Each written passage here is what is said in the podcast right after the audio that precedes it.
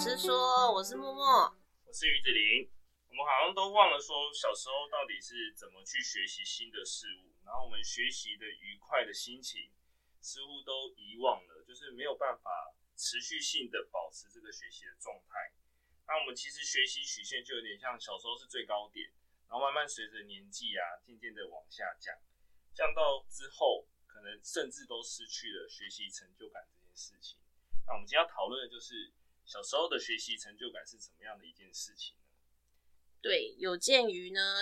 很多人会跟我们讨论为什么自己的孩子啊，或是学生啊，学习成就感好像很低落，对于学习没有什么热忱或是兴趣，或是叫他去读书他就很痛苦。所以呢，我们打算以这个为主题，从小时候，然后到中学生，然后甚至到长大成人，来聊一聊学习成就感的话题。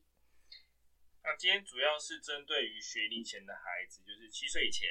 那他们这些孩子该怎么学习，怎么学习的状态对他们来说是快乐的，然后维持好奇心这件事情。尤其是小孩子特别容易有好奇心，很常问爸妈说：“哦，爸爸这是什么？妈妈这是什么？”就一直问，一直问，一直问。然后得到答案之后，又形成回圈，就是得到他们的满足感。然后接下来又可以继续问下一个问题，让他维持一个学习的状态。这件事情是我们值得探讨。尤其小朋友啊，他们其实会很想要自己也可以成为是小大人，就好像他问了你问题，然后他得到的答案，嘿，他就可以变得跟爸爸妈妈一样厉害。好，所以呢，我们就从这边想要去探讨说，诶，为什么小朋友对于学习是充满着兴趣跟热忱的，那这样子的热忱能不能透过一些好习惯的养成啊，或是从父母的教养态度上面啊，然后让这样的好奇心可以延续到他变成中学生、高中生，甚至是成人的时候。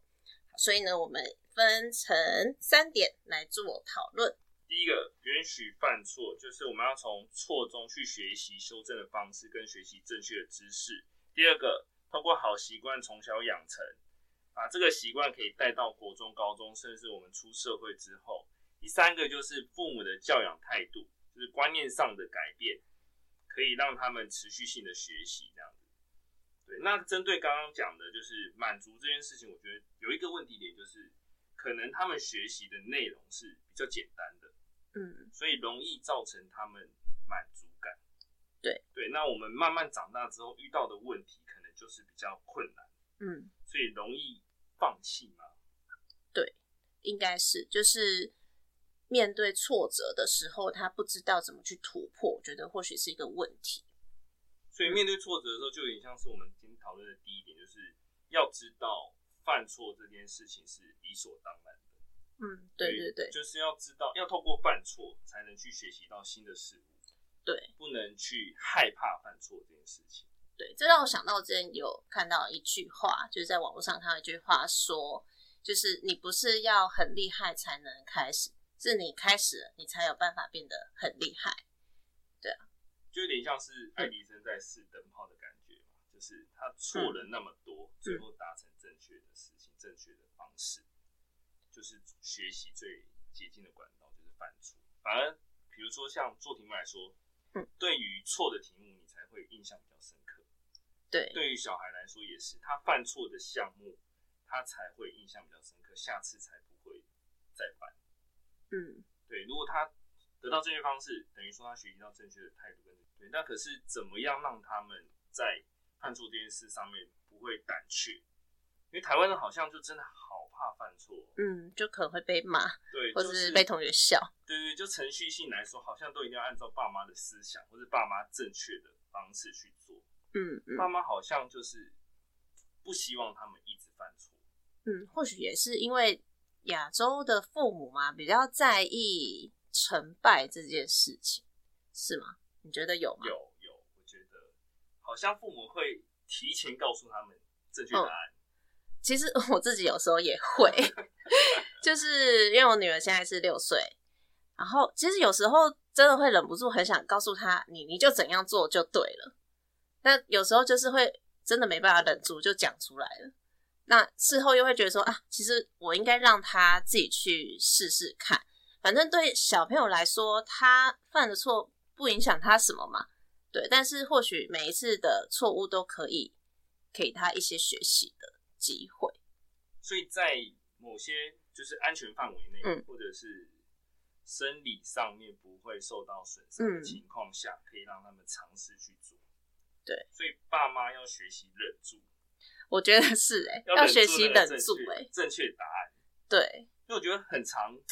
大家想要给他们捷径，可是有时候这个捷径好像有点像压抑他们有机会成长。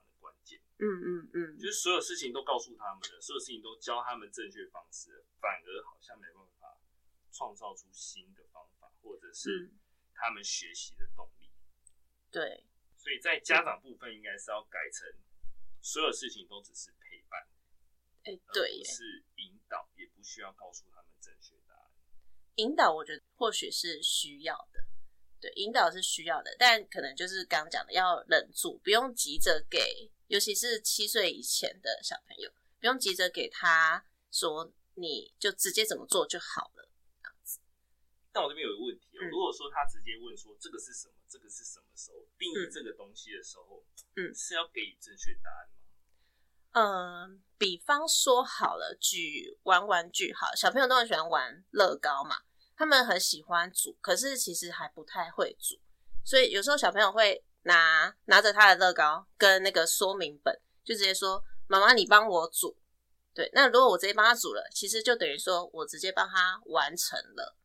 对，但是换个方式是，我们可以陪他说，教他怎么看步骤。对，那比方说积木都有两格的、三格的，这其实在这个过程中又可以教他，诶，怎么去数，怎么去找到相对应一样的积木，然后怎么去看那个说明书。我觉得这刚好可以当一个例子，就是这两者的差异。你是要直接帮他组好，还是刚好透过这个他也有兴趣的事情，去教他怎么去看，怎么去做，然后最后他完成，他的成就感一定比你直接做好给他来的还要大很多，因为他就会觉得说，哎、我跟大人一样，我会看说明书，我会组合了，那他其实就会更喜欢玩这个东西。哦，所以是那种行动类的，嗯、或者是技能型的，嗯、是让他自己去摸索的。像是名词解释这种，这种就是很对啊，因为也没有任何原因，嗯、也没有任何解释的方式，对，就可以告诉他答案。嗯，应该可以大概这样子区分。对那下一个呢，我们可以讨论一下习惯的养成哦。习惯养成其实会增加孩子们的专注力。嗯，就是我们针对习惯部分呢，我们分成场地啊跟时间，就是我们要在固定的场地跟固定的时间，让孩子们去做一件可以让他专心的事情，比如说学习拼拼图啊，比如说学习画图、学习弹琴之类的。嗯，我觉得在这个时某一个时间点、某一个场地要布置成。让他可以专心的环境，嗯，因为最近我很常看到有人在说怎么样维持专注力。第一件事情其实就是整理你的场地，对，像是如果有小房间啊，或者是一些空间的话，我觉得可以让他们试着把东西带进去，嗯，做玩乐的动作。那这里我又推论到之前听到一个幼保科学生，他就说、哦、最近的幼儿园在推学习区。哦，对，我女儿也是有很多学习区，而且他们幼稚园老师真的是很用心在。布置学习区的那个场域，哎，学习区的观念就是说，我们今天在某一个地方布置，可能是乐高，嗯，某个地方布置可能是语文类的，对，那可能是数学类的，对，然后让孩子们自己在这个时间去选他想要学习的东西，嗯嗯嗯，对，我觉得这一点还蛮重要，就是因为他主动去学，对，主动去挑，所以变成他是很乐意去进行这个活动的，对。像我女儿的学校的话，因为我女儿是念公立幼儿园，所以其实就比较不会去去强调说啊，你一定要学会波波文，或是你一定要学会英文什么的这种这种比较填鸭式的教学比较少。但是我有看到，就是老师在一开学的时候，他都会给他们一张空白纸，然后。就是你要去想，你这学期可能这个月你要参加哪一个学习区？那小朋友还不会写字嘛，所以他就要用画的。像我女儿就是选，最近是选串珠区，对，然后就是他就会画他他要串珠，然后他预计要做几个，然后他可能想要挑战同一个颜色的，或是两个颜色的这样子。也就是说，老师透过这个过程，让他们先做这个计划，然后再进到学习区，他就会很清楚知道说，我现在在学习区里面，我要学什么，我要执行什么，这样子，我觉得很厉害，对。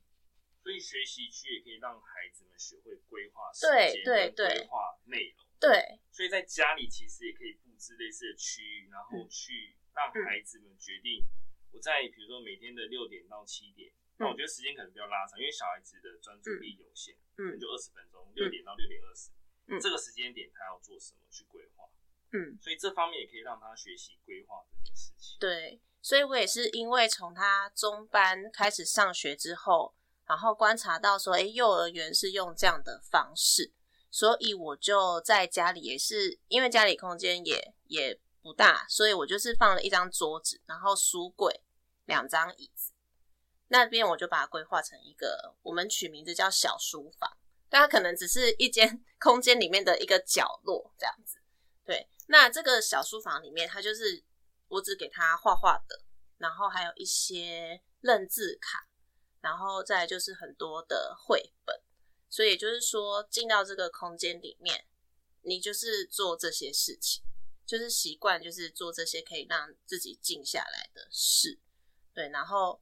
我也帮他准备，就是类似像周计划本，就那种可爱的那种礼拜一到礼拜五这样子。我就想说，哎，套用他们学校的那个方式，让他试着去规划，说我今天晚上我要做什么。所以他可能就会写画画，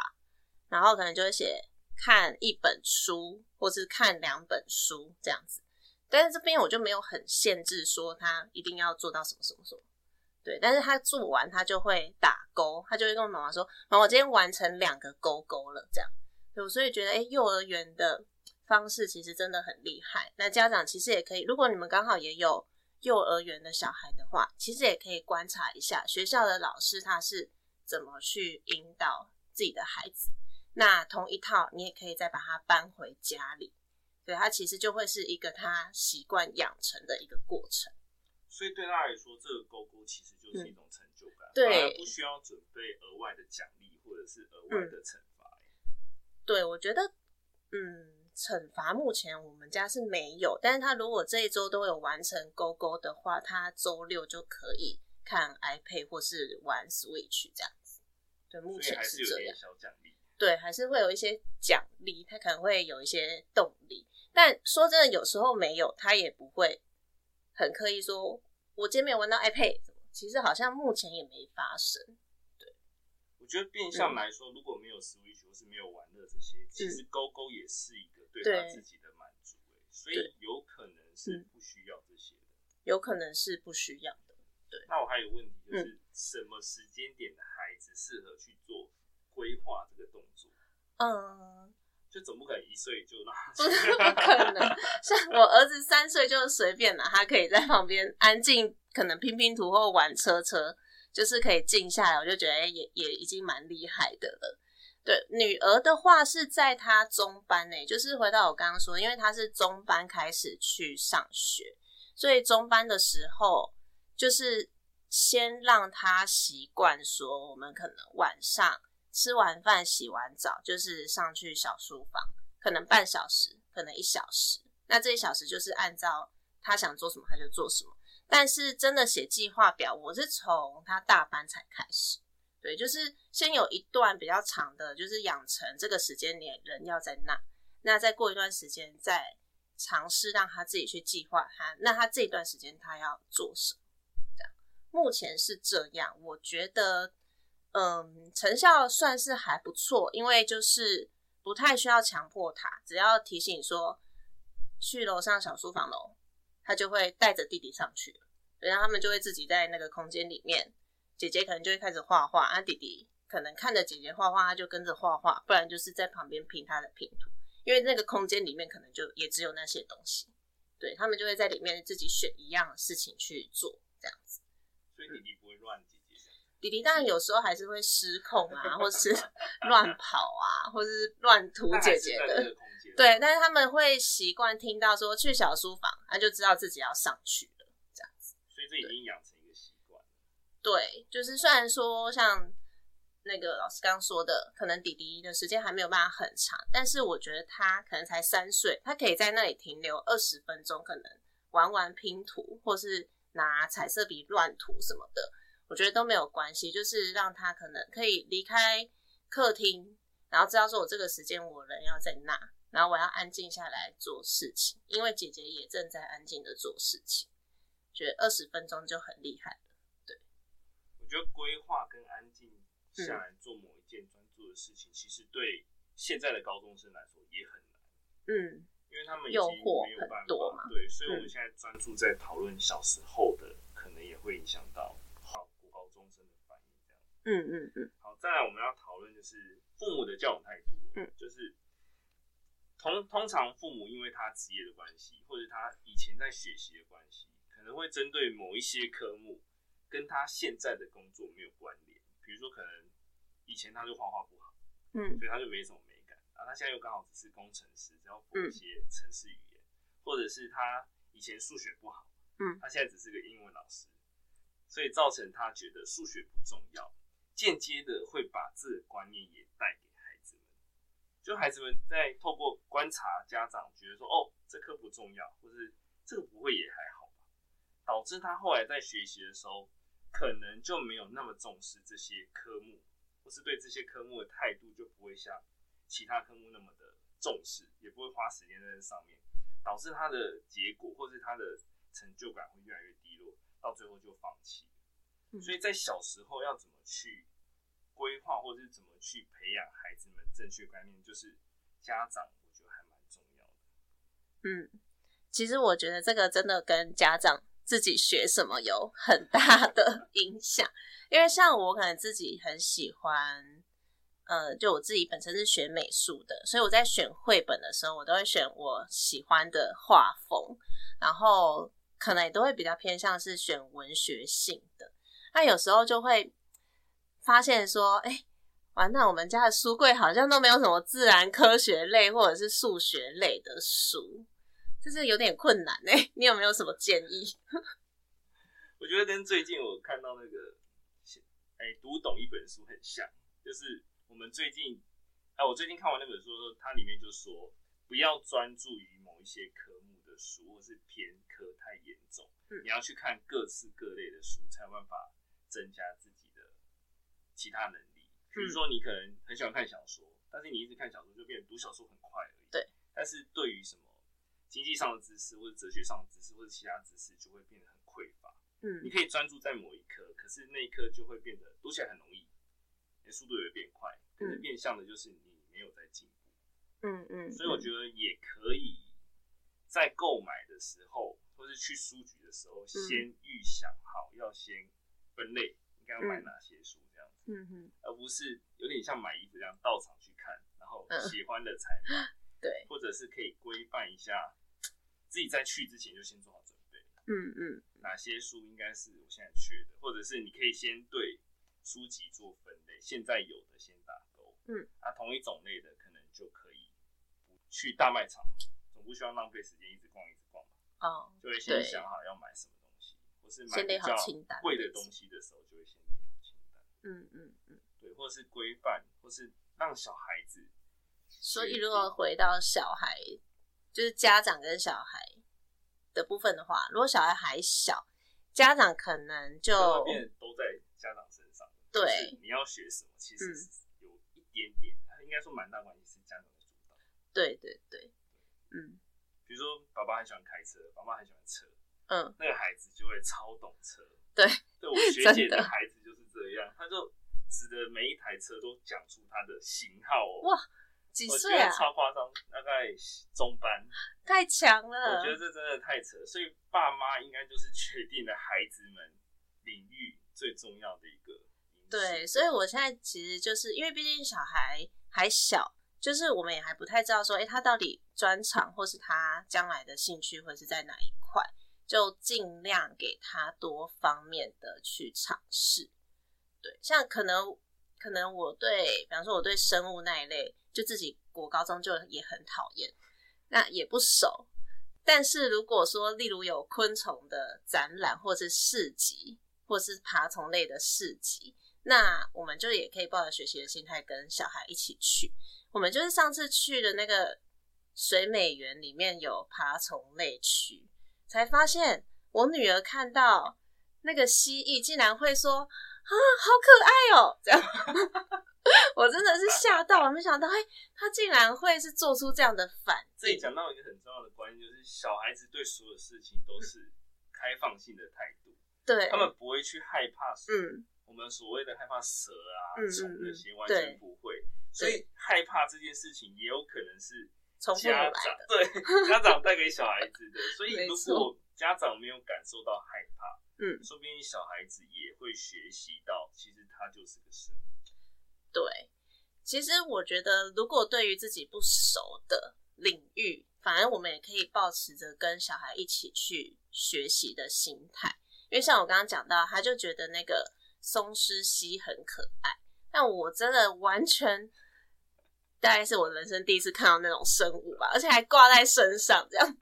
对，但是因为他有兴趣，好，那我们就还一起 Google 了一下说，哦，原来它是属于什么什么类的，那它最大会长到多大？那如果我们要养，当然我们没有养。那如果要养，我们要具备家里可能要具备什么样的条件等等。对，其实这对我来讲，我也觉得，哎，是一种新的学习。我从来没想过我会去学这个，会去认识这个生物，这样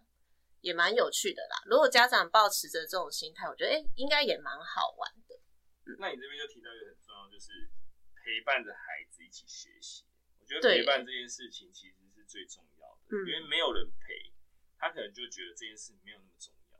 对，他就觉得这件事情我自己来好无聊，他爸妈都没有兴趣，嗯，所以我觉得变相的，其实爸妈还可以多做一件事，就是就算你会这件事情，嗯，你也可以陪着他一起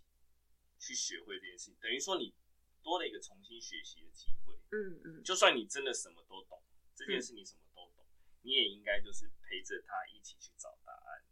嗯，而不是直接告诉他，然后节省你自己的时间。对，对，我觉得陪伴的时间上，其实也会影响到他们未来对于学习这件事情的主动性，因为他觉得哦，爸妈愿意陪我找知识，他知道知识的重量。嗯，就像我之前读到一本书，叫做《我的孩子》，完了忘记名字，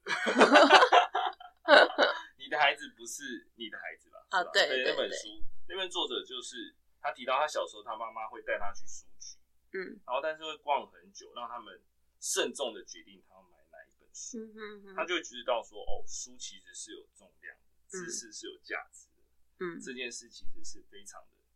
需要审慎的去思考，你应该要买什么对自己有处有用处的书，或是对自己有利的书。嗯，所以这件事其实就是你要陪伴他，让他觉得这件事很重要。对，让他认为学习是很重要的事情。这个观念会影响到他后面，然后让他知道学习不是困难的事情。对，好，那我们现在统整一下今天所讲的三个重点哦，是学龄前的孩子学习养成的重点。第一个就是允许犯错，让他们在错误中学习。第二件事情就是好习惯必须要从小培养，从地点、时间还有人的陪伴为主。第三件事情就是父母的观念与态度，就是教养态度。必须要